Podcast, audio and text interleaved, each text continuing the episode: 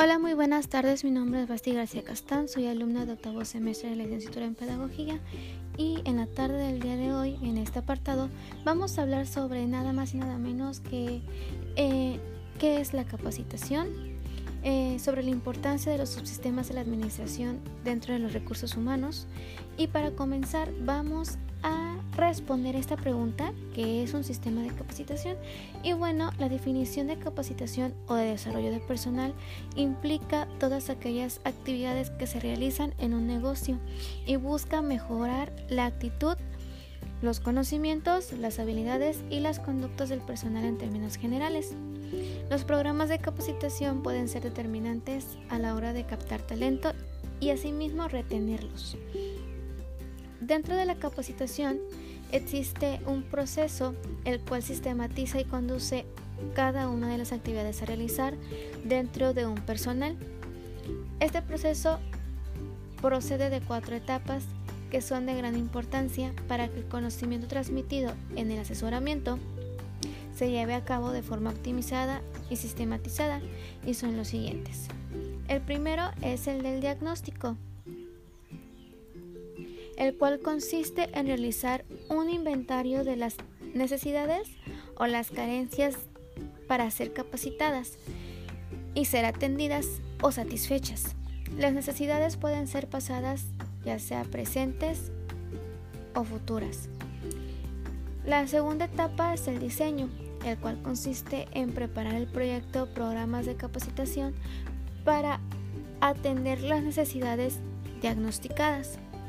La tercera etapa es la de la implementación y es la que conduce a la ejecución y dirección del programa de capacitación, es decir, va acompañada de las dos primeras etapas para poder llevar a cabo el dicho programa de capacitación o asesoramiento.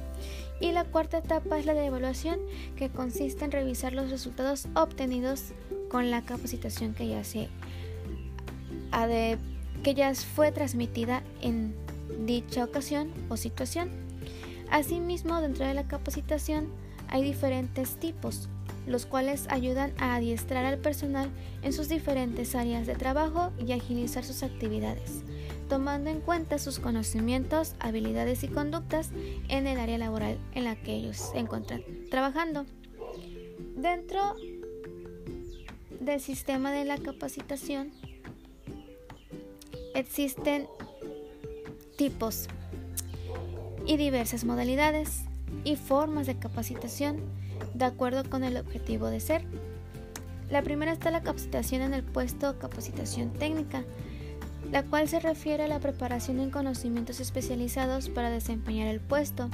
Está también el de desarrollo de personal, la cual va enfocada a desarrollar actitudes, habilidades y cualidades en el personal, por ejemplo, capacitación en valores, manejo de estrés, autoestima, motivación, etc. Y la escoralizada, que se refiere a la obtención de conocimientos o grados académicos. En relación con los niveles jerárquicos, va dirigida al adiestramiento, que este es más que nada o atiende las habilidades y destrezas en el trabajo preponderantemente de manera operativa y su carácter es eminentemente práctico. La otra es el entrenamiento, que este proceso es más mediante el cual se capacita al empleado para que éste mismo desarrolle habilidades en el puesto en el que se le colocó. Normalmente es a nivel administrativo. Y está la capacitación y desarrollo, que es o es, es, más que nada la elaboración de programas que ayudan al personal a que se preparen integralmente y estos programas se dirigen a mandos medios. De acuerdo con el ámbito en el que se realice, la capacitación puede ser de manera ya sea externa o interna. La capacitación interna es aquella que, es proporcionada por el personal de la empresa y la capacitación externa es realizada en centros o instituciones especializados a través de consultores o despachos de capacitación externa, es decir, que no son de la misma empresa, sino que vienen de fuera. punto muy importante que yo quiero poner en esta tarde, en este podcast, es el siguiente, que no debemos confundir y debemos dejar bien en claro que la capacitación no es lo mismo que el adiestramiento. El adiestramiento, ya que son dos cosas muy diferentes, la capacitación y el adiestramiento. El adiestramiento busca desarrollar habilidades y destrezas de carácter más que nada físico y se imparte principalmente a los obreros y empleados que manejan máquinas y equipos aplicados a esfuerzo físico, perdón.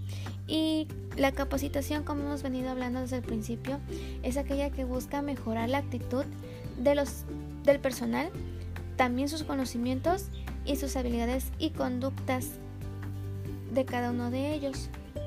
Y bueno, para terminar, ¿por qué es importante o cuáles son los beneficios que deja la capacitación o la capacitación del personal? Bueno, yo aquí tengo unos puntos que creo que son de gran importancia y que lo ha dejado la capacitación hoy en la actualidad también y antes también, que ayuda a contar con un mejor equipo, un equipo más productivo, que ayuda a obtener también personal altamente calificado que esté expuesto a poder hacer mucho más de lo que se les puede pedir en dado momento, pero en determinado equilibrio. Tampoco somos super robots para hacerlo, ¿verdad? Y también tener un equipo con mayor capacidad de adaptación a problemas, a conflictos y a darle solución a cada uno de ellos. También beneficia el incremento de la motivación laboral, el trabajo en equipo, la forma en la que los demás se llevan con nosotros, etc. Al aumento del sentimiento de pertenencia en la empresa, es decir, a que el personal se sienta importante, que se sienta que pertenece a ese lugar, a pesar de las diferencias, obviamente, y entre muchas otras cosas más, ¿verdad? Yo creo que la capacitación es muy importante dentro de cada una de las empresas, dentro de cada uno de los sindicatos e instituciones educativas. Bueno, me despido. Mi nombre es Basti García Castán. Nuevamente menciono alumna de octavo semestre de pedagogía y espero que esta información sea de gran ayuda para ustedes.